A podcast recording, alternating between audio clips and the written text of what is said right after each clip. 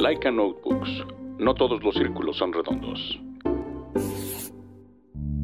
Planta Libre, el único podcast de arquitectura amigable para los y los no arquitectos, con arroba María Neón, Edmundo Terán y Úrsula Schuhoff. Un podcast de portavoz.tv.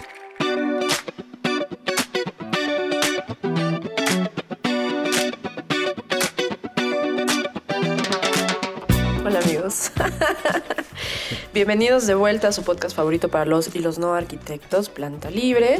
Yo soy arroba María Neón y voy a estar solita esta ocasión. Bueno, tenemos invitados, pero, pero Edmundo está como en un vía crucis de una entrega. Mándenle mensajes como de cariño. Bueno, para cuando ustedes escuchen esto ya es pasado, pero pues no está con nosotros el día de hoy. Y Úrsula también está en una entrega, entonces pues todos tienen este como deadlines este, un, poco un poco ahogadísimos. Entonces, pues bueno. Y eh, dicho todo lo anterior, pues gracias a todos por seguirnos, por suscribirse a nuestra página de Facebook, por darnos like, por compartirnos, cada vez son más, andamos como por los 1600 y algo de, de likes en Facebook. Y en Instagram nos siguen como arroba plantalibre.podcast, que también está creciendo y creciendo el número, entonces gracias a todos ustedes. Y en Twitter, que casi no nos hacen caso allá, también tiene que ver con que Twitter como que ya está medio raro, es arroba plantalibre-bajo. Entre otras cosas, pues este episodio eh, pues es un episodio especial porque sabrán para quienes estuvieron en nuestra fiesta de aniversario que eh, pues estamos disponibles o que nos aceptaron en la plataforma Patreon donde pues todos ustedes queridos podescuchas pueden apoyar nuestro trabajo. Entonces, pues bueno, ustedes se preguntarán como, ¿cómo y por qué y de qué trata y toda esta historia. Entonces, pues bueno, pueden apoyarnos desde un dólar. ¿Por qué está en dólar? Yo no lo sé, pero bueno, así es como funcionan las reglas. Y hay diferentes modalidades, ustedes pueden aportar en cualquiera que quieran, todas tienen como un contenido adicional y eh, se pueden dar de baja en el momento que gusten. Entonces, si quieren apoyar nuestro trabajo, búsquenos en patreon.com barra, o, sea, diagonal, barra planta libre. Y entonces, pues bueno, esperamos que se suscriban y que podamos tener mucho más contenido y mejor para todos ustedes, mantenerlo gratuito y seguir trabajando en lo que nos gusta. En fin, eh, hablando de ese tema, tenemos ya dos, eh, dos, dos, personas que ya se unieron a, esta noble causa, que somos nosotros. Pero bueno, pues muchas gracias al equipo, al despacho de HRBTMX, que ustedes recordan a Lorenzo, bueno, nosotros le decimos Lorenzo, pero es Logan Avie y Jordana Rojas, que pues bueno, ellos son nuestros primeros sponsors y pues muchísimas gracias. Este episodio pues tiene que ver con ustedes y gracias a ustedes la lluvia es el principio de todo. Entonces, a ellos muchísimas gracias y también a arroba el Salón Rojo, que ustedes lo pueden recordar como, como la persona de odio generalizado que de pronto despierta como muchas controversias cada vez que viene por acá, que es crítico de cine y que pues eh, conduce nuestro podcast hermano que es Filmisteria eh, pues es el único podcast sobre cine que existe, bueno y que vale la pena escuchar. Entonces, pues muchísimas gracias a El Salón Rojo que hace esto posible. Ahora sí, ahora sí, ya trataré de que las próximas ocasiones se haga mucho más ágil esta situación. Y em, nos han escrito como pidiéndonos muchos temas. Pero pues está el día de hoy con nosotros Alan Rojas, bienvenido. ¿Y estás despierto todavía? Ya empezamos. Es que, me tardé mucho, sí, lo siento. Tengo como que pensar cómo voy a distribuir estas situaciones a lo largo del programa. Quizá lo puedes incluir en el intro. Como para siempre. No, es que ya es muy largo de por sí, pero, pero bueno, ya ahí encontraremos como, como que ir malabareando estos menesteres. Y a Diego Velázquez, bienvenido. Muchas gracias por la invitación. Y bueno, pues ustedes, muchachos, chaviza, jóvenes, han preguntado mm, mucho sobre el render. Sobre qué, qué, qué onda con el render, ¿no? Porque ya hemos hablado como de las perspectivas a mano alzada, de acuarela y de un montón como de eh, herramientas en la expresión arquitectónica que pues pertenecen como a los sistemas tradicionales, ¿no? Entonces, nos han preguntado mucho y de hecho Iker, que, que también hablamos recurrentemente de él, que era uno de los miembros originales de Planta Libre hace un montón de tiempo.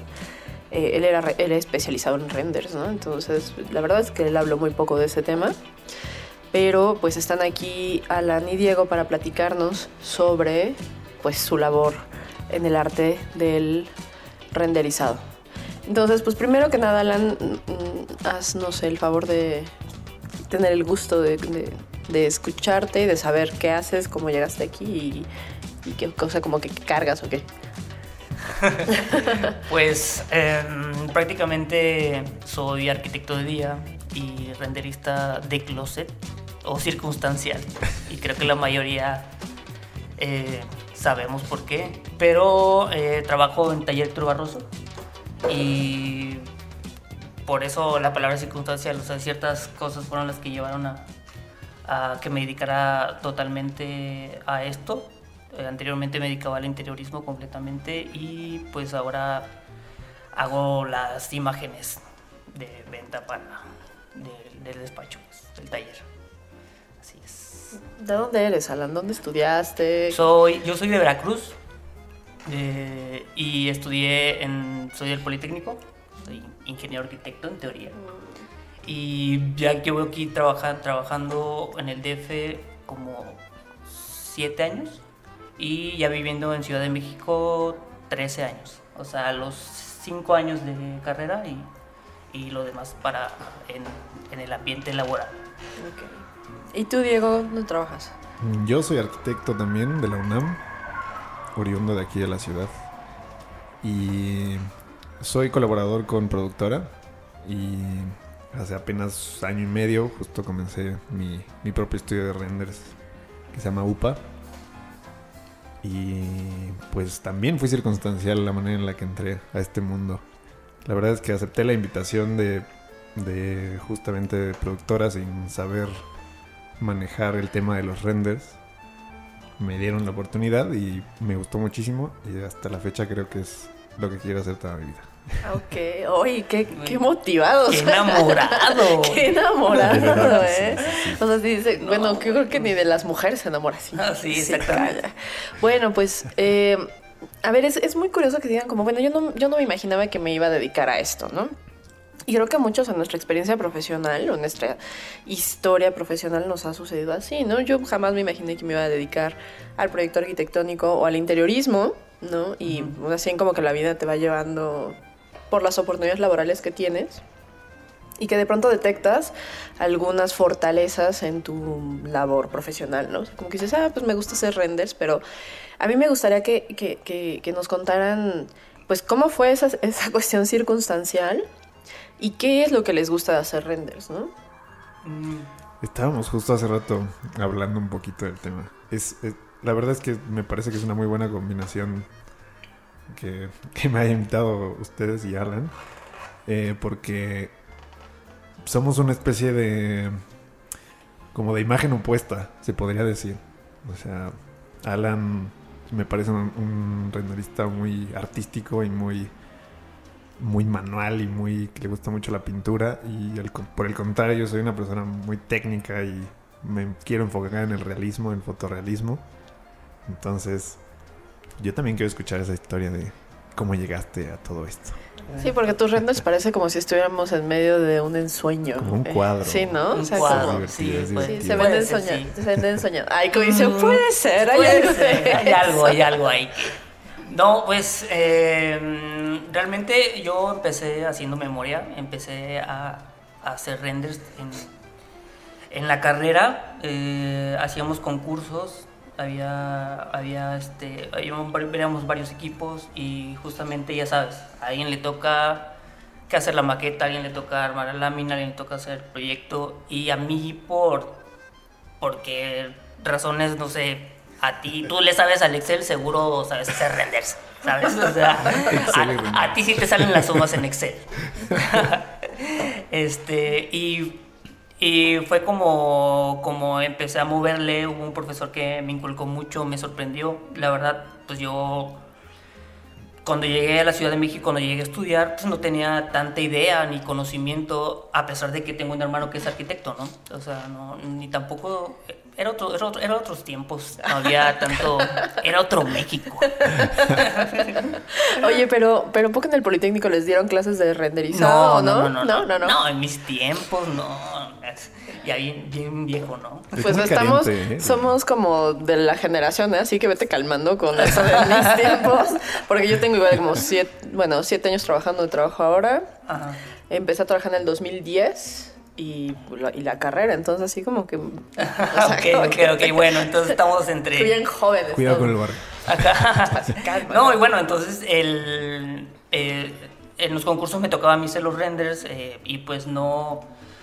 eh, algunos ganábamos, otros perdimos, pero siempre eh, no... Mis compañeros decían que me quedaban bien, pues. y me lo inculcó mucho también un profesor. Yo cuando lo vi, te digo, no saben, no tenía conocimiento que existía este tipo de software. Y de repente vi un profesor y el profesor me, me- fue el que me dijo que existía, me llamó mucho la atención. Siempre he sido muy gráfico, muy visual y, y eso es parte de mi personalidad. Y así fue como, como ingresé practicando poco a poco. En la escuela verdader- verdaderamente no, nunca me enseñaron ningún, ningún programa.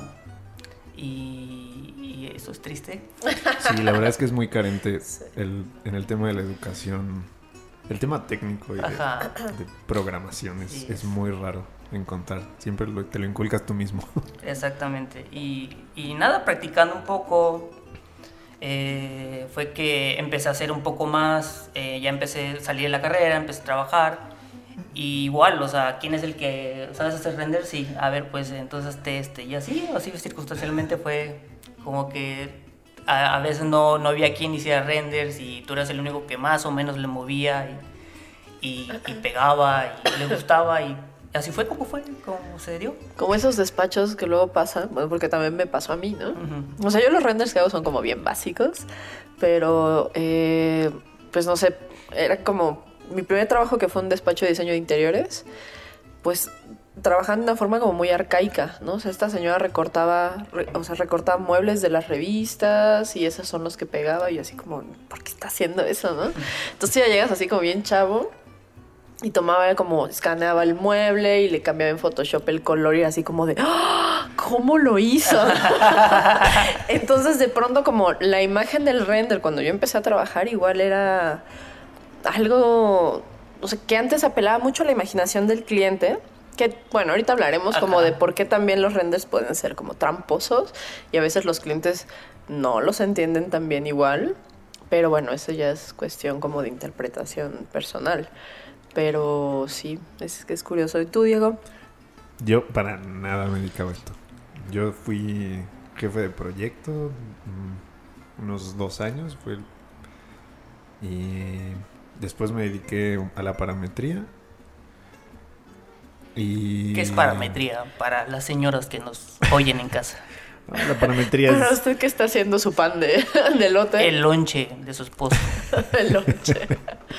Es un poco el diseño que puedes cambiar literal a partir de parámetros. Hubo una época muy de moda en la que todos querían aprender Grasshopper y, y pensaban que eso les iba a hacer eh, la siguiente Zaha ¿no?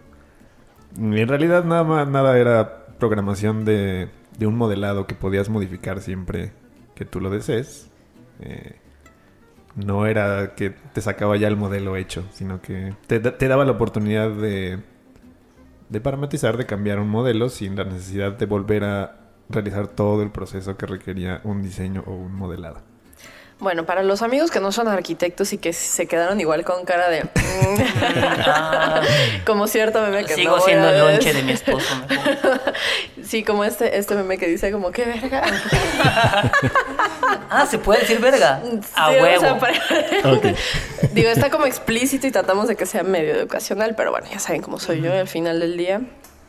Em, cuando nosotros modelamos en, en este, como tú lo dijiste de una forma que me pareció muy curiosa, como no sabía que existía este software, que también es como viejísimo, ¿no? Porque ahora todo el mundo dice un programa o una app, ¿no? Entonces ya decir como software, pues para los que están chavos ahorita sí va a ser de, mm, suena, ya siéntese señora a su silla. Entonces, pues bueno, Entonces nosotros cuando hacemos como este famoso modelado, porque pues de pronto como dicen, bueno, ¿qué es eso de modelado? Y te imaginas como si estuvieran esculpiendo algo. Pues es más o menos Más así. o menos. Entonces, pues tienes como un programita que vas moviendo en 3D y, y tú vas como dibujando y levantando. Cuando dicen levantarlo es como hacerlo en 3D Extruirlo. extruirlo, como apretar eh, la, la- la, mm, el tubo del dentrífico de la pasta dental. Entonces, eso es extruir, ¿no? O sea, como que esa forma que ya tienes en, La en plano, ajá, un círculo, de pronto se vuelve un cilindro, ¿no? Y de pronto un cuadrado se vuelve un cubo. Digo, estamos hablando como muy sencillo, ahorita son formas Sí, muy claro. fáciles. Como cuando te exprimes un grano. Ah, ok. Ah, por el- ajá, o sea, un poco asqueroso, pero sí.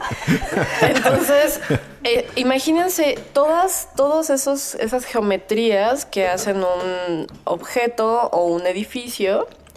Y de pronto, pues cada una de esas tiene que ser modelada, es decir, pues regresar como a su geometría básica y a través, o bueno, con base en esa geometría básica, pues empezar a darle volumetría, ¿no? Y del punto a la línea, de la línea. Exacto.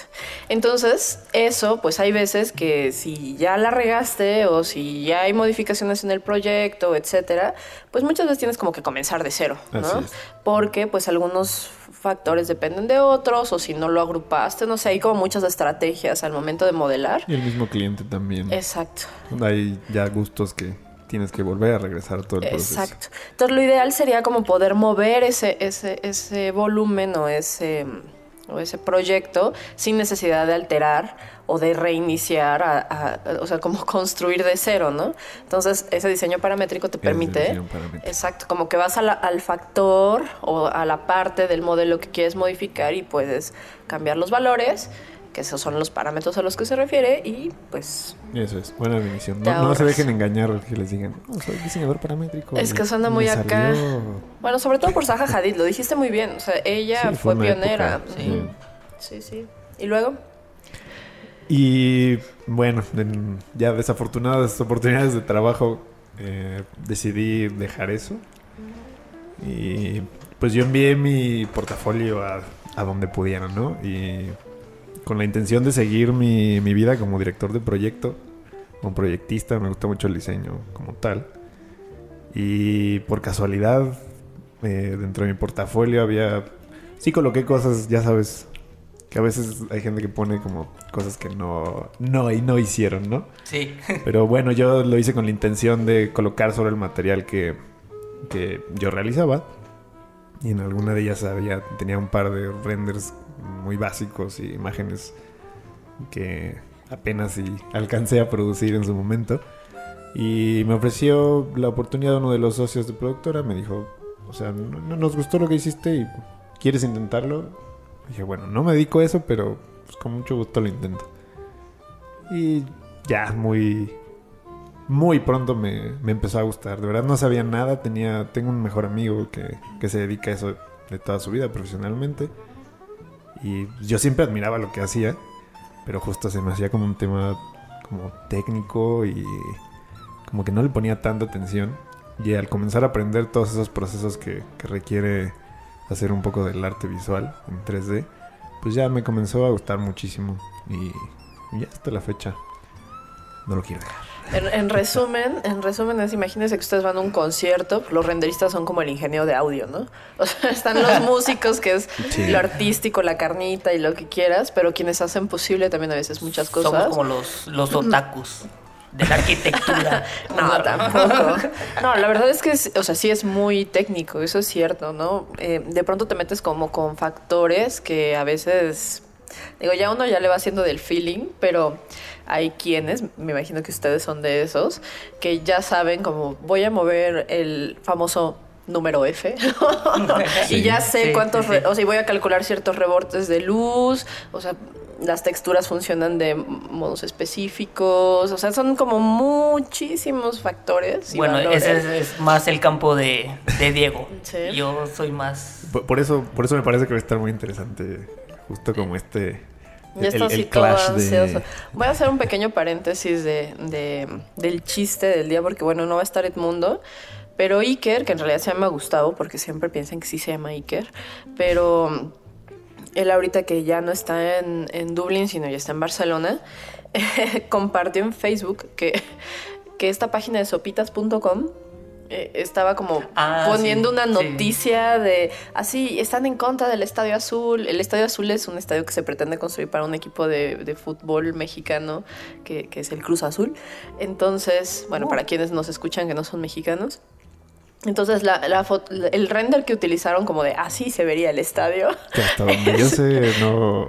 Nunca No. fue. O sea, ese render es de la tesis de Ajá. Iker. Sí. O sea, es de su tesis. Conozco mi- la imagen, entonces Ajá. sí. Sí, justo fue un tema hablado por todos lados. Entonces estoy muy gracioso porque dijo, muchísimas gracias. Por sea, la publicidad. Pero aparte ni siquiera se ve así como, o sea, no eran, digo, Gustavo hace unos renders como muy chingones igual. Pero, pero me da mucha risa como así se ve el. Y él así de, no, chavos, esta es mi tesis. Esa es mi tesis. Pero de gracias. hace, no sé, o sea, yo salí hace como, como muchos años. como, pues no sé, será de 8 o 9 años eso, ¿no? Entonces, como, ¿cómo lo obtuvieron? O sea, ¿de dónde? ¿Quiénes están haciendo esa, ese editorial? Está, es una broma. Pero bueno, pues ríanse y búsquenlo. Supongo que agarraron la primera imagen que no tenía derechos o algo así. No sé. O sea, ¿Quién No, eh, sabe? fue publicidad gratuita, a fin de cuentas. Bueno, a ver, entonces, regresando. ¿Por qué lo que tú haces es distinto a lo que hace Diego? Venga. Ah, eh, resumiéndolo, yo creo que yo, Diego, trabaja, que será un... Aparte de ser muy técnico en esto del, del 3D Max y software. ajá. Este... ¿Tú qué serás? ¿Un 60% modelado y... No, estamos hablando hace ratito. pues, sí. ¿40? Yo creo que un 40% del modelado, que fue lo que explicamos hace ratito. Eh, un 20% el rendereado y otro 40% lo que le llamamos la postproducción, que es un poco... Tiene que ver como la integración de escalas o modificación de la imagen para... Como una fotografía, literal, una manipulación de fotografía. Y digamos que es la parte final, se llama la postproducción y es lo que te da el resultado final de, de tu imagen. Y pues, Alan, ¿qué, Es decir, porcentaje Eh, sí, yo, pues, ¿qué será? Un- o sea, sí estoy muy clavado en el detalle del modelado, pero digamos que de- hago un 20%, 30% máximo de modelo y el 10 de render, o sea, solo pongo texturas en el render muy básicas. Y el resto, que sería un 60% es Photoshop postproducción, pues Siento que, que los valores que Diego me dieron como un 120%. Me quedé con con razón me tardo mucho, con razón me tardo un montón. No, pero esta historia de la postproducción que también es como un tema. Porque, por ejemplo, digo, yo jamás, o sea, yo nada más le muevo como... La postproducción, amigos, es el render sale una imagen cruda, ¿no? Sí, es un robo. Ujú, donde tú pones como unos valores, ¿no? De iluminación, de los rebotes y esas cosas que estamos hablando. Que muy apegado a la fotografía, ese Ajá. tema. Exacto. Entonces después tú puedes mover valores como la exposición, el balance de blancos, este, las curvas de colores, temperatura de, de la luz, saturación, contraste. contraste, todo eso. Entonces, bueno, esa es una parte, pero otra es cuando tú ya metes como elementos en Photoshop, ¿no? Sí. Como las escalas y demás. Sí, por ejemplo, a muchos de mis amigos que conocen mi trabajo lo, lo, lo asignan como, como collage. O sea, que utilizo mm, imágenes de otros... mm, a ver, yo, por ejemplo, mi estilo agarro de pinturas, tal cual, pinturas del óleo, acuarela a veces, y empiezo a recortar lo que me sirve, acces- accesorios, escalas humanas, cielos, eh, vegetación, todo ese tipo de cosas, a veces hasta las mismas texturas y las voy colocando y en Photoshop voy las voy tratando para que se complementen con la imagen, ¿no? Al final tengo un resultado final, ocupo ciertos filtros y eso es lo que marca como mi estilo, ¿no? De, de- de- del collage. Aunque, no sé, cuando le dicen collage, yo recuerdo a, a la, A la daísta. a, a- a mis amigas de secundaria, así. Recortando revistas así, de ajá, A de Daniel TUF. Radcliffe. Los de UF, así a los de UF o los Backstreet Boys en su libreta con papel contact. Y, y, bueno, es, es siempre lo que me remite cuando me dicen collage, pero en general ocupo mucho Photoshop y utilizo recursos de pinturas. Esto es, es como la lo que dis- trato que distinga este, mis imágenes de, otros. pues. Yo, yo- considero que, digamos que la postproducción en el trabajo del renderista sí es como nuestra responsabilidad realizar una composición de imagen que al final es lo que te va a ayudar con, vender tu producto, el producto del cliente, que es un arquitecto, un diseñador. Entonces, digamos que es la parte de la postproducción, eh, realizar una composición con tu estilo estético. Claro, va muy ligado con la fotografía. O sea, yo creo que si te quieres dedicar a, a hacer renders, creo que debes de por lo menos tener cierta noción de, de fotografía, de composición, triadas, este tipo de cosas. pues. O sea, Sí, porque además hay muchos factores que mueves al momento de la configuración de cómo vas a sacar el render, pues incluye como la cámara. Entonces, en la cámara también ves apertura, qué tanto se va a abrir el diafragma o no, como si fueras a tomar una fotografía en realidad, ¿no? Cuánta sí, luz va a solo entrar. que, cuánto- o sea, haciendo un render tienes todas las ventajas del mundo. O sea, eres Dios. O sea, puedes hacer que las cosas floten. Tienes el control de todo, del sol. O sea, es cuando. Ajá, eso es peligroso y eso creo que es un tema que debemos abordar. En qué tanto este tema moral del renderista o esta Así es. penitencia que carga de qué tanto miente, ¿no? En un render. O sea, qué tanto se la traga el cliente o ese tipo de cosas, ¿no? Como el meme del gatito de, tú me dijiste que... Ajá, tú me dijiste que el sol iba a entrar ahí. Pero no Ajá, dije pero cómo. es norte. Ah, hacemos la misma carita del Así, gatito es también. norte, madafaca. Pero es facha. Ese tipo de cosas. Entonces, este, Pero es fachada, ¿no? Ajá, Ay, sí. qué risa. pero es colindancia, madafaca. que tiene un edificio de 13 niveles. es que es muy gracioso porque es real. Sí, sí, sí, es real, real, totalmente. Ah, Totalmente. sí, o sea, cuando ustedes, para los que no son arquitectos, igual, luego pasa que ves como el render de departamento yendo una luz así increíble, cálida de la mañana, como de las 9 de la mañana. Y lo que, está, sí. y lo que está diciendo Alan es que en realidad ahí tienes un edificio al lado, entonces la luz nunca le va a pegar así en realidad. De nuevo, señor, usted que está en casa, no se deje engañar. No todos los círculos son cuadrados. Like. Es redondo. Es cierto. No todos los círculos son redondos. Bueno, bueno, igual. Bueno, perdón, bueno. Laika. Saben que les vamos a quitar sus libretas, lo siento, Vi. no, pero la verdad es que ustedes no lo saben, amigos, pero todos nuestros invitados se llevan cortesía de nuestros amigos de Laika Notebooks, una libreta especial que son este, exclusivamente para los, para los invitados que tenemos acá en Planta Libre. Y no dejen de visitar su página www.laikanotebooks.com. Y un saludote, un saludote al equipo, que por cierto estuvo Oscar, que ya lo conocimos, que le mandamos otro saludo igual, ahora en el aniversario. Y que están dando como un muy buen descuento. Hicieron un 20% adicional a, a sus productos que, bueno, estuvieron ahí vendiéndolos el día del aniversario. Pero bueno, regresando, en efecto, pues mienten un montón. O sea, como el cielo bien azul y de pronto, pues no sé. tienes- Exactamente, los pajaritos. Es Oye, la, pa- la parvada moral. es un clásico. Hay un arquitecto cuyo nombre no voy a decir ahorita porque la verdad sí me cae bien y pues no lo quiero quemar. Pero siempre ponen la misma parvada de árboles, de árboles, de, De- de de- de pajaritos. pájaros. Yo también, ¿eh? Yo también coloco esos pajaritos. Esa brocha, puta.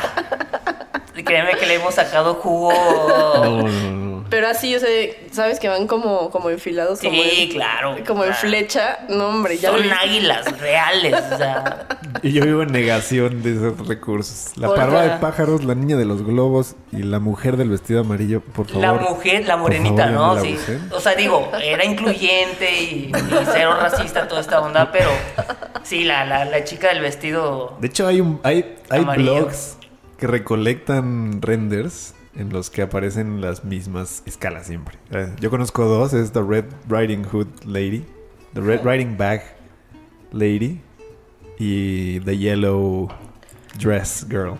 Oye, Hay y unos blogs que recolectan todos los ¿Sí? que encuentran. Wow. con de- ella, que- que- órale. que El, comparten el, el de mi tesis tiene la, la del vestido amarillo. Ah, pues es una Pero la de puse en blanco y negro, la puse, la puse en, en blanco y negro, entonces. porque es un artista. Y le pusiste como este filtro de Photoshop de óleo, ¿no? Ya es que tiene como el de pinceladas. Mm, No llego tan, tan- tanto a eso, te, te juro que lo he evitado mucho, o sea, utilizar ese filtro. A pesar de que, de que, o sea, mis recursos son de pinturas tal cual. Y no sé, no me, no me gusta, creo que queda algo sub cero real. Bueno, o sea, no real, sino cero Estético. Creíble, estético, ajá, creíble, por así decirlo. Bueno, es que luego cuando uno está haciendo sus renders en la escuela, yo recuerdo algunos y digo como diablos, no o sea, no sé, de esas que estás, que haces el hotel y haces la vista como de la alberca y está la familia así de ah, pero los pones, pero los pones medio borrosos, como porque dices se nota mucho que es persona y el otro es render. Ajá. Entonces como que lo pones borroso para que Ándale, borroso. Ah, claro, claro. O el de la chica bajando la escalera es borroso. Exacto. Ese. Y entonces sí. como que pones una capa con un poco, o sea, le vas bajando como la solidez de la capa para que sea medio difuminada. Entonces ya ese es un O también la, la- el clásico de Photoshop el- era en, en mis tiempos. Era el, este destello de- del sol. Los De- Como flares. el- de- como el bokeh. Eviten Ajá. los flares, Ajá, amigos. los flares Eviten los blurs. del Photoshop. Ay, pero si en la cámara sí salen. Así ya, como borrando todos mis renders. Así de ya estoy avergonzándome. Pero ¿qué son las escalas? Porque algunos dirán, bueno, una escala como, ¿qué, qué, qué es eso? ¿Qué? ¿Con qué se come? Mm, ¿Por qué están ahí? ¿Qué son? La escala, mucho, o sea, yo la verdad, si por mí fuera, eh, yo no pondría una escala en mis renders. Una, porque creo que es lo que más me cuesta trabajo conseguir. o sea... Uno porque no puedo. Ajá, una porque no, no, no. No, al final eh, trabajo mucho en Photoshop y al final como que terminó muy quemado, las escalas son las, las que coloco a lo último y Pero en sí la escala, creo que en general la arquitectura se utiliza literal para eso, para comparar. sí, para darle proporción Para al darle espacio. proporción a una imagen. un- Es, Es una persona, Es una persona tal cual. Ajá, es un- colocar una persona para darle proporción a un espacio. Que, o sea, también te lo puede dar una silla, Cualquier objeto. cualquier objeto como escala, como escala, justamente. o sea, realmente. Entonces, este, si por mí fuera, yo no pondría escalas. Yo, La, la- la cafetera igual. La cafetera. Claro. Pero puede ser tramposo porque de todas formas Y- pues juega la perspectiva. Exactamente. Y pues obviamente amigos, cuando hablamos de perspectiva, pues si yo tengo un objeto lejano, pues se va a ver bien pequeñito, ¿no? Y lo vas a ver uno muy grande. Entonces luego pasan los clientes como de, ay, es que yo pensé que sí cabía mi sillón así de tres plazas porque lo vieron en el render. Y la verdad es que en el render mide 2.20. Ajá, y se ven cinco plazas. o sea, Y bueno, que en vía profesional hasta pasa que te envían los, los planos, los AutoCADs con, con muebles escalados, ¿eh? O sea, mentirosos desde ahí. ¿Neta? Ah, sí. Sí, sí, sí, que en realidad no te cabe una cama matrimonial, pero está dibujada y solo está escalada para que quepa y se Para vea que como que cabe ahí. Eso se me hace como bien chafa, amigos. Es de novato. Es de No, novato. esa es de, esa la aplicas. Y lo peor es que luego te reclaman, justo como, oye, pero ¿por qué, ¿por qué no hay espacio entre el closet y la cama? Pues ahí es el tamaño de la cama. Es que esa cama es como para un ratón. Sí y luego, pasa, y luego su, su- la manera de, de, de- ¿cómo se llama? de querer arreglar eso es abre más la cámara, abre más el ángulo de la cámara y se empieza a deformar todo. Y se ve como súper Sí, no, no, angular. exactamente. Es y un se poco ve ese tema horrible, moral que horrible, decía sí. Alan. Yo, yo la verdad sí intento siempre evitarlo. Pero pasa mucho que justo te piden, o sea, tienes un muro, por ejemplo. ¿Sabes qué? No, desaparece el muro para que se alcance a ver todo el espacio completo. O sea, en realidad ahí tienes el muro y no lo vas a poder mover en tu proyecto. Y digo, yo siempre intento tener ese acercamiento Sí. con el cliente, decirle, así es como se va a ver tu producto y vamos a encontrarle el mejor ángulo y lo que tú estás buscando de vender en tu, en tu proyecto y que no sea una mentira. Digo, muchas veces pasa ahí. Sí. Es solicitud de, de tu cliente o del diseñador Ey, como tal. Yo le quito el muro. Y yo creo que, ajá, eso, Pero- eso iba. Yo creo es que es válido, yo creo que es válido eh, cuando llegas a un nivel, si tienes un nivel conceptual, un primer approach del, del proyecto, yo creo que es válido. Es que es diferente porque también es muy curioso cómo los renders son una herramienta muy efectiva, pero hay que ser cuidadosos en cómo se utiliza. En mi caso, mis renders, los que yo hago, no son de venta. No los utilizo como para vender un espacio, sino trato la mayoría de las veces de, pues cuando son muebles o cosas así, entonces necesito como que aprecien el mueble porque cuando se los llevas en planos no lo entienden. No, No lo jamás. entienden No. jamás. Entonces ellos como que necesitan verlo más o menos como pues en 3D para poderlo comprender, pero no tanto como vender el espacio de la amplitud del espacio, que es lo que dice Diego, ¿no? Como tú estás quitando el muro para que la recámara se vea mucho más grande o la estancia, cuando en realidad nunca lo vas a ver así. O, o- o pones este... Si pegas tu cabeza al muro, lo puedes ver así. si te vuelves como esta... Si te mimetizas en el muro. Hazle un hoyo y ya Sí, ajale el hoyo, ¿no? Si abres igual. aquí una ventana, tal vez. Sí, pues sí, definitivamente. Yo creo que ah, uno de los del lema de, de esta de este podcast es arquitectura para no arquitectos. ¿Es correcto? Creo que eres muy malo con los eslogans, pero el eslogan es... Me gustó el del cuadrado circular, que no era nada. Ah, es un buen nombre para un, Para un grupo- podcast. un podcast. No, ya estuvieron por acá. Porque, porque no- y explicó, Víctor Volcán explicó por qué no todos los círculos son redondos. Sí, vi que algo en Instagram que subió una historia algo así y explicó por qué. Igual tú nos puedes explicar por qué La verdad no me acuerdo. son cuadrados ahora. Pero bueno, el de acá es, es para los y los no arquitectos. Los no. Los y los no arquitectos. ok. Así es. Entonces yo creo que eh, el render es algo fundamental para los no arquitectos. Sí. O sea, y hay muchos estilos Sí. también que, por ejemplo, hay mucho, lo que estaba comentando con Diego hace rato, eh, ahora está muy de moda unos renders que se llaman post-digital. La época postdigital así es, que la verdad es que es un lenguaje que, en mi opinión, solo el arquitecto y el diseñador entienden. Ajá, o sea, es, ¿Por qué? ¿Qué- de ¿Cómo están compuestos? es un collage en post-digital. 2D, o sea, es- sí, ¿no? Es 2D. Se puso muy de moda porque las... digo, muchos estudiantes que seguro escucharán saben la prisa que tiene uno. Y se puso mucho de moda en las universidades hacer este tipo de collage como con colores pasteles y escalas que no son reales, que solamente tenían colores. por las Mm. ¿Cuáles prisas. son? Por las, como que por las prisas. O sea, que queda como en este una especie de isométrico con, con colorcitos pastel y Muy personajitos. sí. Hecho, Ajá, hay- muy, muy conceptual. O sea que. Y se puso muy de moda y hay despachos que ya lo están trabajando. Como jugar Sims o algo así, ¿no? ¿Cómo se llama este juego de ciudades? Ah, SimCity. Sim City, ¿no? O sea, como así, como... Mm, yo no, ¿No? lo jugué, pero. Eh, O sea, no como, sé. como Zelda de hace muchos años, ¿no? sea, mm, que, se ve, que se ve en 2D, pero según está en 3D, pero no está en Exactamente, 3D. Exactamente. Y que todo está como... Todos están mismo- como en un solo en plano. plano, ajá, en un solo- exacto. Ese, ese está muy de moda Y justo ahorita. estábamos hablando que justo es como un, un lenguaje que el diseñador y el arquitecto sí puede entender, pero tal vez si se lo enseñas a un cliente es, Mm, es un ajá, poquito más complejo y creo creo. que es un poco de la...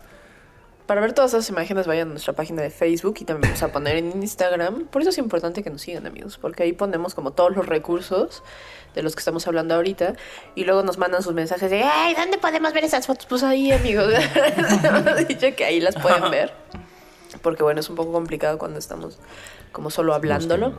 Pero, pero sí, yo también he visto muchísimo esas, pero lo que creo por lo que mm, luego se le suele complicar a los clientes o los usuarios que no son arquitectos es estos temas de toda la cantidad de planos y la sensación del espacio. Nosotros como que estamos muy habituados a imaginar el espacio y la proporción de las cosas y dices como, ah, no, sí, ese sillón queda ahí, pero híjole, aquí va a estorbar con tal. O sea, como que ya estamos muy habituados a eso. Así es, uno como arquitecto lo entiende tal vez ya muy intrínseco, ya no Pero estas cosas como la perspectiva, pues de pronto la gente, mm, pues no, o sea, no está mal. Simplemente son este, herramientas que nosotros vamos desarrollando porque pues trabajamos en eso todo el tiempo. Entonces ves como un plano, puedes ver esa imagen y dices, uy, eso está rarísimo, ¿no? O sea, no van a caber todas esas cosas o se ve medio angustiado ese pasillo, pero mm, no sé. Sí, es justo lo que hablábamos de esta, la penitencia o el pecado, el, el pecado original del renderista, ¿no? Que es esto de si realmente se va a ver así, si realmente va a entrar a la luz de esa manera. Sí, sí, tenemos- es Eh, una responsabilidad de tal vez sí, demostrar cómo se va a ver un espacio y hacerlo entendible para, para un, un no arquitecto. Ajá, y justo eh, hablando de responsabilidad, o sea, hace poco estaba pensando que realmente es una, es una carga importante dentro del despacho o del taller o de quien genera un render, porque al final eso es lo que te va, es tu, por excelencia es tu producto de venta, por así decirlo, la merch. Sí, sí, sí. Y, y eso de eso depende de que quizá te compren o no un proyecto, ¿no? O qué tan, otro tema discutible muy importante es qué tanto influye un render en ganar un concurso y qué tanto el proyecto. Ese es un temazo. Mm, sí, de ustedes, no sé en qué país estén, nos cuentan. Pero aquí en México pues hubo como unos años de un boom inmobiliario voraz. Y una herramienta fundamental pues eran los renders, ¿no? O sea, todavía hoy en día puedes andar como por las calles de la ciudad o en otras ciudades puedes ir a cualquier lado en el interior de la, de la República. Y es eso, ¿no? O sea, lo primero que hay es un tapial con los renders del proyecto, ¿no? Aquí se está construyendo tal. Y lo puedes ver con, con estos cielos y con esta parvada y con... ¿No? Y de pronto como el Cadillac afuera estacionado. Entonces, es un poco como... eh, me recuerda a esta historia como de la, del advertising gringo, ¿no? Cuando empezó este boom de, de- de- de la publicidad y todo esto y que estaban un montón de personas, tienen que ver Mad Men, amigos, es muy buena, eh, pues recreando como estas imágenes aspiracionales, ¿no? En el que pues luego, luego nosotros con ver algo que te guste, pues lo conecta como con tu psique y eso te traslada a imaginarte tú ahí sentado en ese sillón con esa luz increíble. O Con esa este, IMSS. Exacto. O con, o con- que además es, Sí, es una silla, sí. amigos. Bueno, es un, es un, es un chess long en realidad, pero y de pronto ponen las, las, los renders de las amenidades, ¿no? Y ves así la albercota y te dices como, güey, voy a estar Sí. yo, ¿no? Y, y la cancha de paddle o la de tenis. en la- entonces, como que todo eso empiezas tú a imaginarte o visualizarte en ese momento ahí adentro.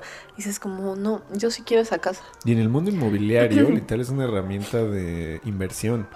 O sea, muchas veces las mismas inmobiliarias de justo de esta venta que utilizan con imagen obtienen los recursos de inversión para o iniciar su obra o continuar sus obras. Yo lo, yo sabía. una- Sí, pues es yo una herramienta muy, muy, muy potente, la verdad. Sí. Mm, Sobre todo porque los clientes no, no tienen algo tangible. O sea, eh, por ejemplo, en este modo de venta o de negocio, pues obviamente está el terreno y ya, ¿no? Y te enseñan el plano. Antes, en mis tiempos de cuando era niña, pues está la maqueta, ¿no? Y tú ibas y estaban estos desarrollos que pues eran como grandes. Y tú veías la maqueta así de esto va a ser, y los arbolitos así bien verdes, y, y el pavimento bien grisecito, ¿no? Y las callecitas, y todo muy a detalle. Y entonces con eso enamorabas al cliente, ¿no? Porque tú lo que tienes que hacer es enamorarlo de que quieran vivir ahí, ¿no? Quiero invertir y vivir ahí. Pero pues en estos casos es lo mismo, ¿sabes? Como un terreno así sin nada y de pronto pues es difícil decir, bueno, con- convénceme de yo invertir mi dinero en esto, ¿no? ¿Cómo se va a ver? ¿Cómo se va a sentir? ¿Qué, qué forma de vida voy a tener? Entonces ahí el render es fundamental, ¿no? Y lo ponen en todos lados, y en el tráiler, y en las, en el tapial, y en los, y en los anuncios, y en la internet. En la internet. y en todos lados para como este como este clickbait, ¿no? Para Sí. para que para que tú digas como bueno, o sea, no sé por qué la gente compra el gráfico, ¿no? Que es un periódico acá nacional. Pues porque trae a la, a la morra atrás, o sea, suena horrible, pero o ¿Trae sea, morras atrás? horrible. ¿Dónde los venden? Horrible, ¿no? Pero pero está muy dirigido, o sea, como que el mercado Sí. está dirigido a un sector, no quiero sonar muy mal, pero a un sector específico. Y entonces los renders de venta, pues también están enfocados a un sector específico que es esta cuestión aspiracional, ¿no? Ahora, regresando como al render yo estudiante, ¿cuáles son esas cosas importantes que necesito saber al momento de adentrarme al mundo del modelado y del renderizado? Tú ya Mm, dijiste como tomarte un curso de fotografía, ¿no? Sí, yo creo que sería básico tener un, un curso, un approach a la fotografía.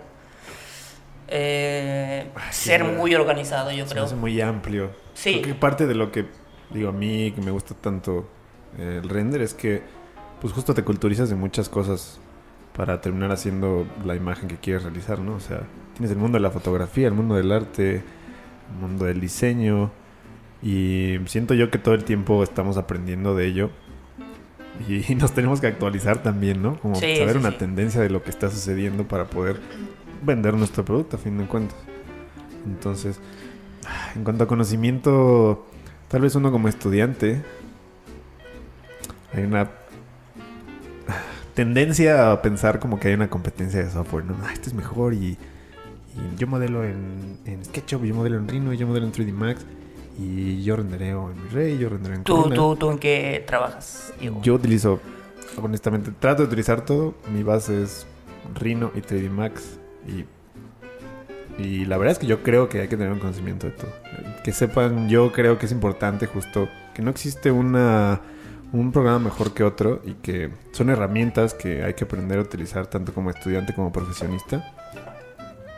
Eh, para mi opinión, no hay una mejor que otra. ¿Y tú, Alan? Em, respecto a lo que dice Diego, yo creo que Yo, yo modelo en Photoshop. no sé ni modelar mi vida. No, este, yo, escu- yo escucho. Yo este, trabajo en SketchUp y V-Ray y lo demás en Photoshop.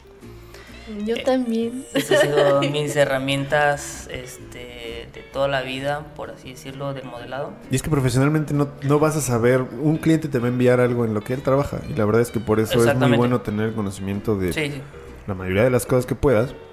Y a veces no hay diferencia entre los softwares, solamente es aprender un comando y cambiarle la función en el otro programa. Pero siempre vas a encontrarte con gente que utiliza algo que tú no estás utilizando como una base. Y tienes que saber ese conocimiento, tener una- un indicio de ello. O saber exportar. Chivo que te lo manden, ya lo No, porque exportas. es un Sí. cochinero. Sí, Sí, se hace un desmadre. Por eso, estudiantes, o sea, en serio, no pongan capa 1, capa 2, o sea, no en Photoshop. O sea, hagan grupos, pónganle nombre a las personas, Juanito, Perenganito. Sí, hablando de lo, que- lo que O preguntaba sea, sean ordenados, organizados. O sea, yo soy como la maricondo, ya sabes, o sea, de, Sí. de- o sea, de layers, de, de capa, de poner todo en orden. Tengo. Sí requiere Color. un- una atención del detalle y del orden. Sí, Estoy claro. Que eso les va a permitir trabajar más rápido y hacer cambios Súper mucho más rápido. rápido. Porque de pronto es No como. Shape 1, Shape 365. Y es como, ¡ay! ¿Cuál será, ¿Cuál será de todas? Copia, copia, copia adelante. Árbol, copia uno, Es copia igual dos, que copia. cuando finalizas un proyecto y comienzas a ponerle final 01, final, ahora sí, final punto 01. Ya para imprimir K, ya. Para imprimir ya 001 guion B. Sí. Imprimir con calidad de. Qué Yo les horrible. recomendaría a los que están Así estudiando. uno, FFK, el, el FKHJ, así que ya le pones en enter, o sea, un clásico, ¿no, amigos? Un clásico. Oye, las imágenes a veces las llevo guardadas. Y siempre son las mismas letras, que es lo peor. Sí, F, es que son las de aquí del lado izquierdo, son esas, las que predominan siempre. Y cuando te sale, este nombre ya existe y tú, ¿cómo? ¿Estás jugando conmigo, Dios? ¿De qué se trata? Y le agregas un número, y le agregas un número, ¿no? Guión bajo uno. es que a veces para sacar una imagen, o sea, un render tienes así como una carpetota de 200, 500 imágenes de un... y que empieza a mezclar o que empieza a dibujar o haces un, no sé. No, sí, amigos. O sea, Los Hay que ser muy ordenados. Sí, es importante. eh, saquen su maricondo. Inclusive, inclusive si no te dedicas a los renders, o sea, estás haciendo un plano en el momento en el que tú le compartas Ay, eso a otra sí. persona, va a ser de gran ayuda si organizas Sí. y, eres, y eres una persona ordenada. Y que los layers sí correspondan, amigos, porque luego, hijo, Ah. No. Bueno, una cosa bien importante, así, hagan solo uno de textos. O sea, si solo tienes un tipo de texto, solo un texto. No entiendo por qué está textos, texto. Ar, textos. Ah, guion bajo texto. No, hay unos que le ponen TXT.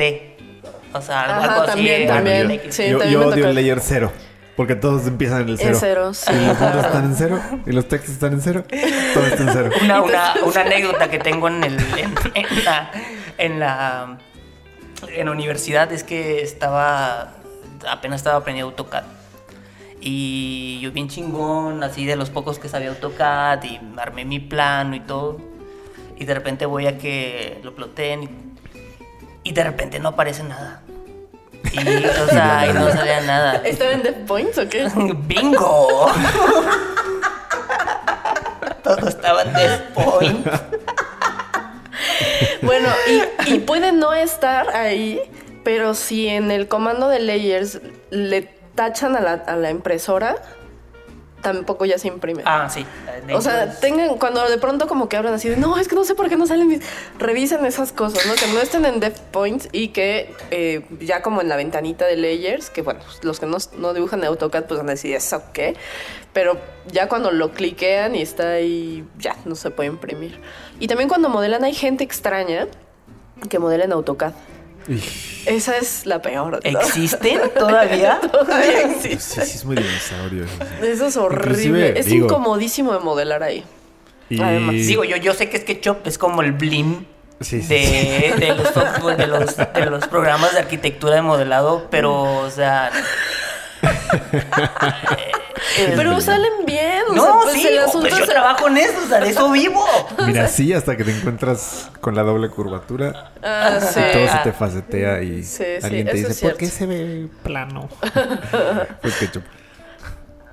Pues sí, pues, pues, que yo, oye, ¿Qué no te metes con mi gente, con mi barrio. Que Bueno, por sí pero- yo creo que ya es... eh, o sea, en México tenemos toda la costumbre, pero la verdad es que AutoCAD ya está súper arcaico. O sea... Ah, yo sigo trabajando en Claro, AutoCAD. de- Pues todo- es que todo el la mundo mayoría trabaja. de la gente lo Bueno, hace. yo les iba a preguntar como de Revit, porque de pronto como que hay muchos apologistas del Revit y que según iba a ser como El, el así, que iba a tronar a todos, amigos. Así se va a acabar la vida. Déjame decirte El MySpace. Fuera de México sí es la base de... Inclusive de estudiantes. O sea, nos llegan interns que sí... Lo único que saben hacer es ArchiCAD y Revit. y el mundo del. Ah, o sea. El mundo del ese sí es el blim así es. Es porque es estudiante. Y de, está de los excelente, software, está del software, del software. O sea, no. Bueno, pero, pero ese Blim de ArchiCAD ya te ese hizo lo que y no Atlantis, creo. Atlantis, o sea, son- Artla- y Maya. Maya. O no, Maya. Maya es muy complicado. Sí, Sí. Maya es complicado. Es para animación. Toy Story se hizo en Maya. para Sí, pero para ahí. nosotros había unos que usaban Maya y tú como de, ¿por qué? O sea, No, este, vieron, supongo que muchos de los que nos escuchan vieron El Rey León, el- esta nueva entrega. que sí, sí, sí, sí. O sea, no sé si a los que se dedican al render, no sé si trataron de, de ver el mapeo, si encontraban algún mapeo o algún, algún Mm, Sí, mirror. Yo lo vi varias veces. ¿Sí? y- Yo no, yo no lo vi, ¿eh? O sea, la neta, una calidad decir- de detalle muy cabrona. Luego muy O sea, hasta Fíjense. te irritan las patas. Sí, no, no, no, increíble. Yo trataba de poner atención, o quizá no puse tanta atención, pero eh, mi como renderista trato de ver siempre si a un componente le dieron el mirro para, para despistar de que ya es, ya es El otro pasto. No sé por qué el renderista piensa eso. O sea, pone un árbol y de repente en los lados lo pone, pero Más invertido, chiquito. invertido y más chiquito y a huevo, es otro. O sea, ya la gente no lo va a topar, exactamente. No lo va a topar, pero no. De hecho, las Yo películas. sí hago eso a veces. Dicen que en El Señor de los Anillos, eh, no, en la última del Hobbit, Todos como- eran hobby, no todos o sea, eran que de pro. pronto como que hicieron, no sé, 100 y fue como eso, 100, 200, 400. Sí, sí, es un recurso. Control C, bueno. control B, control C. Esperas porque está ese- cargando, está cargando, está cargando, ya, control B. Y ese sí se vio mucho, o sea, sí se vio como de... mm, o sea, hasta yo creo que dijeron como hay que pixelarlos para que no se note que son el mismo. La cosa de las No, no, no, que no, es no. bien complicado es Le que son- aplicas el blur, va. O sea, ahí ya para que como que se vea borroso. las películas es bien complicado porque contratan muchos estudios, no es uno solo. Entonces, por ejemplo, le- les doy la pista a algún Venga, venga, Algún el, la- el la- el- enfermo- el dato cultural de hoy. algún enfermo de que le guste mucho la visualización este en 3D en la película del Rey León, fíjense en la escena de las jirafas, es la más fallida Ah, de, ¿sí? de toda la película. No, ahí te va una más cabrón. O sea, los leones no tenían. expresión. No, no tenían testículos. ¿Es verdad? Sí, Es verdad. Es verdad. Bien, a Eso, eso dije. Qué mal. O sea, no sé si se viene en expresar que me fijé en eso, Híjole. pero. Pero todo el mundo lo dijo, además. ¿Sí? Sí. Yo, yo claro. la verdad no. Sí, no- todo el mundo, bueno, en redes sociales todo el mundo lo estaba diciendo. es para niños Es también. Para niños, sí, pues es que tampoco estaría padre como que corran y güey. que estén Y ahí que se vea ahí el- Oh, qué horror. cuando ya, está- perdón, amigos, lo siento. Cuando Una está disculpa. Mufasa así, agarrándose y. ya, ya, ya, ya, ya. Bueno, Va- vas, a, Regresando. vas a quemar al gremio. Ah, qué barbaridad. Y entonces, que bueno, Revit, o sea, aquí en México no tanto. Pero Mm, Yo, la verdad, no. no, Ah, sus yo- yo renders de Revit que creo que no, no me gustaron tanto. No, Mm. sí, Hay unos muy muy, buena, hay gente sí. muy buena. Pero hay gente muy buena hasta. Hay una que salió Lumion, algo así se llama. Sí, no- se usa mucho para animación virtual. Hay gente que estaba haciendo cosas en Lumion así como muy cañona y facilísimo. O sea, ni siquiera tienes tú que mover los valores. Es algo de lo que comentaba, creo que es la herramienta de cada quien, si la sabes manipular de una manera pues muy conocida, es, es una excelente herramienta para cualquier cosa. Pero lo dice con cierto recelo. ¿no? Así como de, Sí, "Mm, cada quien tiene cada sus quien lo herramientas". suyo. Para mí no hay mejor uno que otro. Yo Pero cada quien. Ahí tú sabrás. Ahí tú sabrás. Ahí tú sabrás. O sea, Paint en lugar de Photoshop igual armas, ¿no? O sea, si sabes recortar. Con varita mágica. todavía existe. Creo que No, ya- ya yo creo, amigos, amigos. Cero varita mágica, por favor. Cero. Eso es otro tip que le damos. y el lazo magnético. Ah, tampoco, no. O sea, ¿Por si qué? lo sabes usar es poderoso, si no. sí, exactamente. ¿Por qué? ¿Por qué? ¿Por qué? Eh, pues eh, el lazo magnético lo que hace es reconoce píxeles, Ajá. pero hay veces que, que está difuminada la imagen y, y no lee tanto y, y cuando y no lee bien los píxeles más bien. Entonces cuando lo recortas o le quitas el fondo se ve pixeleado. Como mordidito. Ándale. Entonces. ¿cuál, qué, cómo, ¿cuál es tu Con sugerencia? la pluma. La pluma. La, La pluma. pluma. es la... La pluma. ¿Y que usas el mouse o tienes una Wacom así para...? Mm, ¿Oíste, Héctor? ¿Me compras una... una, La una verdad es que sí es Wacom? una herramienta muy útil. Wacom, su pudo haber sido tu comercial. Y lo dejaste ir. Y lo dejaste ir. Entonces, con el mouse así, ¿no? Sí, o sea, ah, como animales. Dijeran en mi pueblo a capela. tal cual. Sí, la pluma, este, ¿qué más? La varita mágica, obviamente, está bien por las prisas. Si el fondo es, obviamente, muy contrastado a lo que quieres recortar. está Pero al bien. final siempre tienes que dar como una pasadita, ¿no? Con el pincel así como en borroso también, ¿no? Para que sea suave. Hay un montón de trucos. o sea, al final es llegar al mismo objetivo, ¿no? Y que, y que las cosas se vean bien. Pero lo que recomiendo sí siempre utilizar la pluma. La pluma es como la onda. Sí, sí, como la pluma. Bueno, y para aquellos que dicen como, uff, 3D Max siempre es... Todo el mundo lo ve como complicado, ¿no? Como ah, modelar Sí, en es 3D más complejo. Max. Sí. Ay, ponerle las texturas en 3D Max es como, un- no sé, es mucho más de procedimientos y de, y de ser como meticuloso y ordenado. Creo que sobre todo en 3D Max tienes que ser muy ordenado. Sí, sí, sí. Es, es todo un proceso. Eh, digamos que comienzas con el modelado, luego aprendes a iluminar tus espacios. Una herramienta muy poderosa es la luz. Eh, después aprender a texturizar tus modelos. Eh, tener unos fundamentos de fotografía para que puedas colocar cámaras. Traten de no mentir. es obligación moral como, Sí, como, como, creadores artistas visuales. Y finalmente lo que hablábamos hace rato, un poquito de la postproducción, que es editar tu imagen para darle una calidad de lo que quieras. Ya puede ser fotorrealista o puede ser Sí. un, un approach más artístico. Otra pregunta. A ver, eh, los materiales. Mm, ¿Quién no, habla? no sé. La pizza. Según yo no hay nadie más invitado el día de hoy, pero bueno. Este, los materiales, eh, crearlos desde cero, hay como millones de tutoriales, ¿no? De cómo crear ciertos materiales desde cero. Y yo he hecho unas trampas, ¿no? Como tengo un material que descargué de alguna biblioteca y que he ido modificando y que después digo como, ah, ese material me puede servir también para hacer este otro, entonces lo utilizo y voy Ese modificando. me puede ayudar a hacer. Lo puedo convertir en madera. Sí, exacto. Le pongo un filtro café en Photoshop. Saturación. No, más bien lo que hago es como cambiar la textura. O sea, cambio la textura base eh, y después como que digo, bueno, igual está muy brilloso, o sea, re- refleja mucho gloss. Entonces ahí le bajo un poquito, le meto un poquito de bump y ahí ya como que voy moviendo esos valores. Pero, trampa, sí, sí, sí. pero ya no, este, ya no, lo- o sea, nunca los hago desde cero y lo que tengo sí es una carpetita donde ya están mis materiales de cajón que sé que utilizo frecuentemente y que voy guardando para no verme en, problemas forever. Ahí creo que justo tenemos una ¿Qué gran diferencia. Sí, Para mí, un material sí, eh, sí soy muy técnico y sí requiere en el aspecto fotorrealista tener mucho conocimiento físico. Literal de la manera en la que se relaciona la luz con un objeto. Entonces tenemos...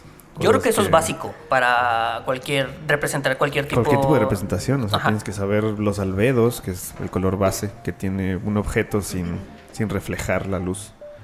Eh, los índices de refracción y demás, que justo es algo de lo que le da el brillo y la profundidad a los objetos transparentes. Eh, entonces sí se requiere un poquito de como de conocimiento técnico y físico de cómo funciona un objeto al interactuar con la luz para poder crear un material. Por Y- ejemplo, una lata de cerveza, carta blanca. Era tu oportunidad. Carta blanca. Fría. Este era tu espacio y lo dejaste ir de nuevo. Carta blanca. Aquí. Por ejemplo, ¿qué, pa- qué pasaría? Virrey, este podría haber sido tu podcast. Igual. Pero puedes aún así contactarnos. ¿sí? Es Chaos Group, ¿no? O ya no. Sí, es group, sí. sí.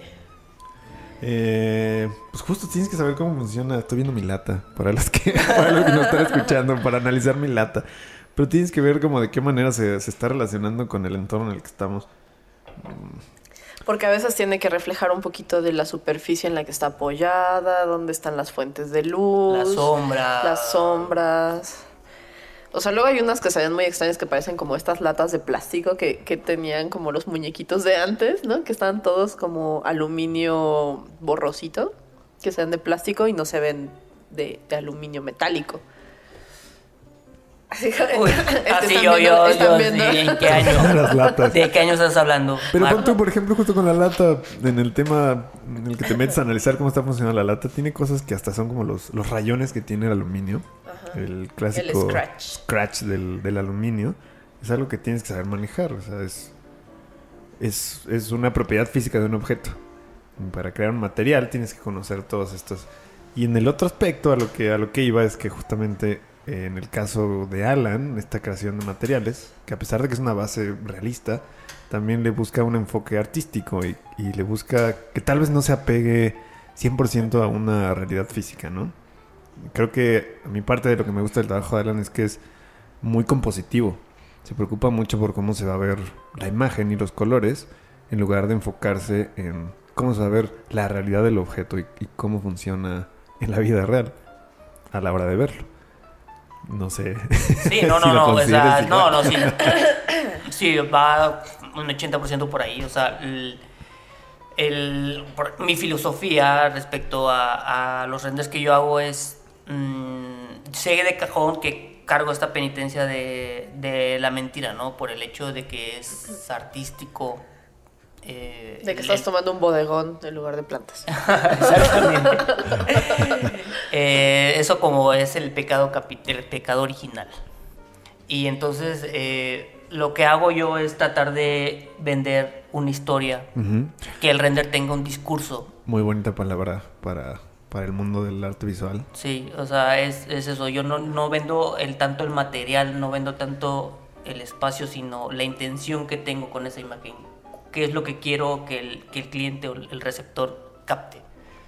O sea, si quiero que sea un espacio iluminado, o sea, que, quier- que, el, que el cliente lea, no, pues entra un montón de luz, eh, entra muy padre, o, o al contrario, que sea un espacio muy contenido, que eh, la sensación de, estar, de querer estar ahí, no tanto de que el agua se refleja y, y- y las texturas es... Y los lirios. Y los ya no lirios. pongan lirios en el agua Ajá, siempre. es una alberca y tiene lirios. No, Guay. sí, o las velas flotando ahí. en, el- De en- en la tina, en la tina. Qué malos recursos, güey. Está- No, y prácticamente es eso, es tener un discurso, contar una historia, creo que eso es bonito, es, es parte de lo, de lo que me gusta y por lo que también hago esto, tener ese approach con el cliente y llegar. eh, y que el cliente pueda leer ese mensaje que estoy transmitiendo a través de, de esa imagen. pues. De ahí es muy apegado a la fotografía. Algo muy importante del arte visual, si fuera de vender el interior de un departamento, cuando estás haciendo una imagen para un concurso, una imagen exterior para un cliente, justo mm, la intención que se tiene siempre es contar una historia con esa imagen. Y con historia me refiero a que colocas eh, tu objeto arquitectónico, tu diseño, tal vez en un ámbito realista, algo que está sucediendo en el espacio, como colocar a una persona que está recogiendo una basura o alguien que está corriendo, caminando y con eso puedes contar una historia. Un borracho. De hecho, sí, hay una imagen de, de Alan muy famosa que todos la conocen por el borracho. por el borracho, sí. o sea, Sí, sí, sí, de verdad, la, la gente la conoce como, ah, sí, la del borracho. La del y, es- borracho, y sí. estás contando una historia Eso justo de una persona en un espacio que está disfrutando de su tiempo. Sí, y, ese- y esa es la intención, créeme. O sea, a veces pongo, no sé, que la, este, el bote de Nutella ahí, o un pájaro, o, Así es. este, o el borracho, una caguama. O sea, y sabes, esos son como que puntos de referencia que, que la gente cuando ve la imagen es como, ah, sí, la del borracho, como dice ahorita Diego, o la de la caguama, o la de la, par- la parvada de, de antes. tengo, tengo una anécdota que me gustaría contar justo. cuéntala, cuéntala. Eh, alguna vez en un concurso eh, decidieron, decidió el cliente contratar a un artista que se llama Brecht Evans eh, de Bélgica para que le explicaron a él el proyecto y él es un artista de acuarela. Le explicaron el proyecto y le encomendaron que hiciera una imagen en lo que él entendía del proyecto, sin necesidad de, de conocerlo como arquitecto. Nos entregó una imagen muy bonita, muy, muy elegante, muy preciosa. Y tenía este, ciertos elementos que a la ilustración le daban como mucha vida. Había un papalote y un elefante. Cosas que ni siquiera tenían nada que ver con el proyecto, pero le estaban dando mucha vida en la ilustración. Eh, entonces, a la hora que yo lo recibí para crear las imágenes, me dijeron que la base era obviamente el proyecto arquitectónico para conocerlo. Y enviaron como referencia la imagen de Brecht Evans. Y eh, se me ocurrió justo la anécdota de para contar esta, esta historia en, en los renders, incluir esos pequeños detallitos que tal vez el ojo humano lo percibe, pero no está pensando en ello directamente. Entonces, en la serie de imágenes tomé cada uno de los elementos de, de la ilustración de Brecht y, y en- entonces en una aparece un papalote, en otra aparece un elefante, en otra aparece una persona jugando ajedrez, en otra aparece una persona en bicicleta y estos elementos al final conectaron cada uno de los renders con la imagen de alguien que no sabían en ese momento nada de arquitectura, que fue la manera en la que él percibió cómo se desarrollaba eh, el proyecto. Entonces, justo creo que es muy importante aprender a, a contar historias con nuestras imágenes. Es algo, es una muy bonita palabra que, que dijo Alan. Porque es un, porque es un artista visual. Sí. Es un artista de la Eh, imagen. Honestamente, la palabra renderista se me hace Peyorativa. mala porque Porque es solamente el, Operativo. el acto del operativo del software. Y- Entonces, ¿les gusta más como artistas de la imagen? Artista visual. Artista Tampoco, visual. tampoco quiero ponerle nombres. Pero bueno, ya creo que es súper coloquial renderista. Es que de repente eh, me dicen artista visual y es- me siento en una galería. en una galería. Me dicen monseñor y ya me siento Exactamente, como sí, no. No, me voy a ir bien al... Cállate, Diego. Me voy a salir bien alzado, güey. Ah, ya me coloquialmente ya lo Me dicen, todos. me dicen maestro y digo como, ay, no, bueno, favor que me hace, gracias. Yo solamente puse un borracho ahí. Ándale, solamente puse un borracho. No, no, No. es despectivo. En realidad la palabra de renderista viene del, del Sí, acto del, del acto de software. ren- como proyectista. A mí me molesta que me digan proyectista, la verdad. Así como los proyectistas, teníamos una, bueno, una asistente que, que decía, ah, sí, ahí donde están los proyectistas y es como de, ah, excuse me. Pero sí, ¿no? O sea, no sé, es como los mecanógrafos, ¿no? Que esos no los La conocíamos palabra mucho. pero- render viene del... Del latín. no existía todo este tema del... Del latín. todo este tema del software, la gente que hacía perspectivas. Renderus. Renderus. Collectus. Collacius. El collages. La gente que hacía las perspectivas a mano, Sí. pues eran los renderistas. Y de ahí a alguien se le ocurrió ponerle al botón del software render. Render. Pero también los que hacen edición de video renderizan Renderean. igual. Sí, o sea, sí, renderean los que hacen música. De esa manera en la que haces un, un crudo. Mm, ajá, exacto. Un crudo de imagen, de audio. De audio, Es una producción, a sí, fin de exacto. cuentas, el render. Los pintores también. Renacentistas. Impresionistas. También. Tal vez el boceto y tu proceso. Ándale, oílo, oílo. No, bueno. Pues muchas Diegazo. gracias. A ver, tres consejos que les den a los chavos estudiantes para que no sufran tanto en los No renders. estudien arquitectura. No, bueno, ese está fuera de la mesa. Y este, ese está como muy fuera de la mesa. Pero Tres cada uno. tres cada uno rápido, Órale, breve. échale, tienen, échale, cinco, tienen cinco minutos. Pero para estos estudiantes sí. que están así sufriendo de. Yo recuerdo sufrir muchos, porque, claro, cuando, cuando estaba como el V-Ray que yo usaba era como. MS2 casi, ¿no? Y como de, "Mm, no entiendo esta pestaña. Entonces, tres así clásicas, básicas para quienes están adentrándose al mundo del render. Es más, vamos a hacer esto. Eh, dos básicas y una así como tip de pro. Así, súper tip. Eh, básicas, eh, yo creo que ser muy organizado, muy organizado. Eso es principal, ya sea para que otra persona trabaje la imagen, tú mismo, eh, tengan todo en orden. Eso sí, yo creo que es, es este, Number one. ajá, primordial. en segunda, ¿qué podría ser? Mm, yo creo que un consejo, por ejemplo, me, me iría al consejo de quizá de, de, de pro, así de, de pensar que, que realmente puede ser de ayuda. Imagínense de que ustedes son Jesus en el, en el, en el modelo, o sea, no, literal, o sea, Tienes el control. Tienes el control de todo, eh, puedes escalar las cosas, puedes jugar con el sol a la hora, algo que los fotógrafos no tienen y aún así consiguen transmitir ese mensaje. Eh, siéntanse con el poder de poder sacar la mejor imagen de cualquier proyecto. O sea, Aunque el Cierto. proyecto sea horrendo, tú No tienes es- que sí, la sí, mejor. sí, aunque el proyecto sea horrendo, o ¿Cuántos sea, proyectos no hay horribles y la imagen es y la buena? imagen, ajá, exactamente. O sea, es, es lo que el tema que te decía de, lo- del- de qué tanto influye un render en un concurso. O sea, puede ser un proyecto muy malo y el render, o sea, puta, te, te vende los milagros, ¿no? Pero sí, siéntanse, yo creo que eh, teniendo conciencia de que tú tienes el poder dentro de un software, de poder hacer lo que, lo que tú quieras, hacer que las cosas floten, hacer que, el- que el art pedregal aguante ese volado. O, sea, o no, o sea, no, no, porque en el render lo aguantaba, o sea, ese volado, mira, lo Creo que estaba aguantaba. más prolongado en el O sea, render, inclusive. sí, exactamente, o sea, Recio. Cantilever. y ni balazos había en el render, o sea. Pero sí, o sea, sentirse con, el- con que ten- tengan, sean conscientes, ser conscientes del poder que tienen en hacer una imagen. O sea, yo creo que es difícil también y es una gran responsabilidad a la vez de acuérdense que ese proyecto es el que le va a dar de comer al despacho donde trabajen, a ustedes mismos.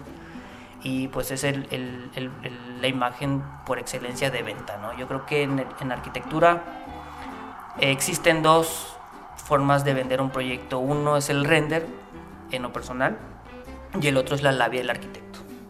Yo creo que eso son dos cosas fundamentales para poder vender un proyecto.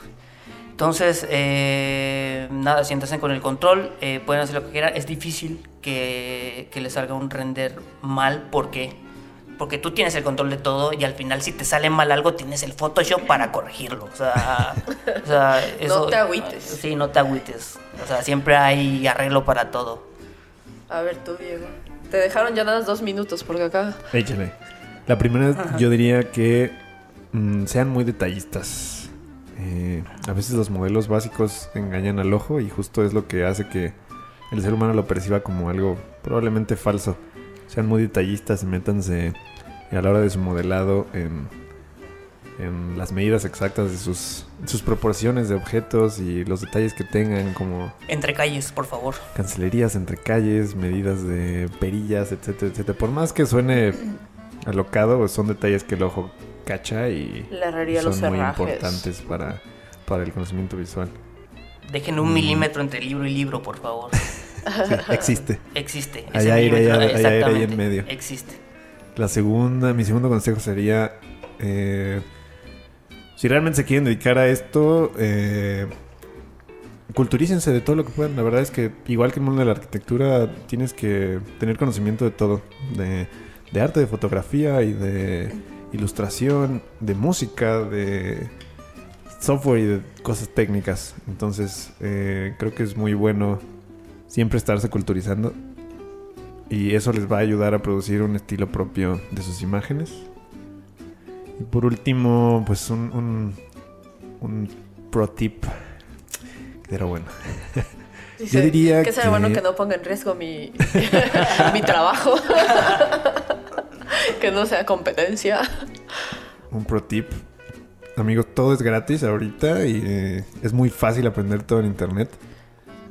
Pero también eh, intenten buscar gente que se dedique a la educación cuando estén aprendiendo algo de, de renderistas, de, de imagen visual. No existen todavía aquí en México como tal las escuelas de ello. Entonces traten de buscar gente muy profesional para ello que les pueda enseñar acerca del tema técnico, porque es- creo que es lo más complicado del render. Los tecnicismos que a veces dan flojera son los que te dan mucha calidad en tu, en tu producto final. Es decir, en lugar de irse a comprar, su- gastarse su dinero en unas caguamas o en lo que sea, amigos, pues Lucky ahorren. Champions. Ajá. pues júntenle y páguense un buen curso. la educación de- vale mucho la sí, pena. Y siempre. gente profesional, ¿eh? Claro. La verdad. En YouTube también hay un montón de. Sí, lo hay, sea, gratuitos. De canales y así, ¿no? Así es. Muy padres, he aprendido muchas cosas, la verdad. Pero, se- pero parte de esa profesionalización es, es- Les voy a explicar, o sea, yo, yo soy como autodidacta también en muchos aspectos, pero hay cosas que sí es importante y que incluso vale la pena como remunerarlo, ¿no? O sea, es Claro. un profesional que te va a explicar y que vas a tener tus dudas y que no vas a tener que regresarte 80 veces a ver algo, sino que le vas a levantar la mano y vas a decir, oiga, oiga, no entiendo esta parte y te vas a decir, ah, no, es que mira, y tal vez él tiene que buscar una estrategia mucho más clara para que tú puedas entenderlo mejor. Pero, pues al final del día también nosotros debemos, sí, el conocimiento es universal y digo, esta plataforma es parte de ese, de ese estandarte, ¿no? De conocimiento para todos, pero también es importante apoyar a quienes, por ejemplo, pues han invertido o se fueron a estudiar a otro lado y, y tal vez su forma de vida es dar clases de eso, ¿no? Sí, sí, sí. Entonces Es sean profesionales y todo lo que inviertan en educación para ustedes en cursos, diplomados, así sea el de la cocina sustentable o el de carpintería o el de hágalo usted mismo o del de tejer o el de no sé, unas hay unos cursos como bien extraños de este planchado de camisetas, este termo, no sé, como de vinil, serigrafía, yo qué sé. Les va a devolver. Exacto, pero todo lo que ustedes puedan invertir en educación eh, vale la pena. Así es. Así, sí, sí, vale mucho la pena. pues bueno, eso es todo por hoy. Muchas gracias por venir. Estuvo bueno. Sí, Digo, si tienen, divertido. si tienen más dudas o si quieren mandar preguntas y demás, pues hay dos opciones. Nos escriben ahí a Instagram, a Facebook o, o demás. O, pues bueno, entre las opciones que tenemos en Patreon, pues va a existir como un este eh, QA donde vamos a estar contestando preguntas específicas de todos nuestros Patreons. Y pues bueno, si quieren apoyarnos, suscríbanse a patreon.com barra planta libre. Y Visítenos. visítenos. A, a Rani y a mí. Sí. bueno, a ver, ¿dónde los encuentran? ¿Dónde los pueden seguir? Diego. Eh, pues yo ya ahorita eh, me pueden seguir en AUPA, es Instagram AUPAMX. Eh, la página web también tenemos www.aupamx.com y en Facebook como AUPA ArcVis. Mm, a mí este, no tengo Facebook, solo tengo Instagram. Y no subo tantos renders. eh, pero... Y gusta la fotografía. Sí, está la fotografía, exactamente. A veces subo historias de, de los renders que hago. Y me encuentran como no soy guion bajo Alan. Y ahí cualquier duda y me pueden preguntar y con gusto Les Sí, les ayudas, aclaro, sí les les ayudas. ayudo. Sí, exactamente. Sin problema. Pues ahí está. Eh, te extrañamos, Jacinto Mezcalero. Un saludo a Edmundo que no pudo venir hoy, a Úrsula también, al señor portavoz y a nuestros amigos de la Liga Notebooks. Adiós. Muchas gracias.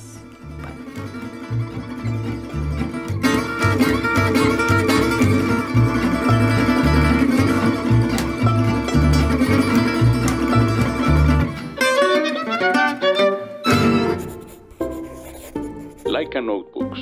No todos los círculos son redondos.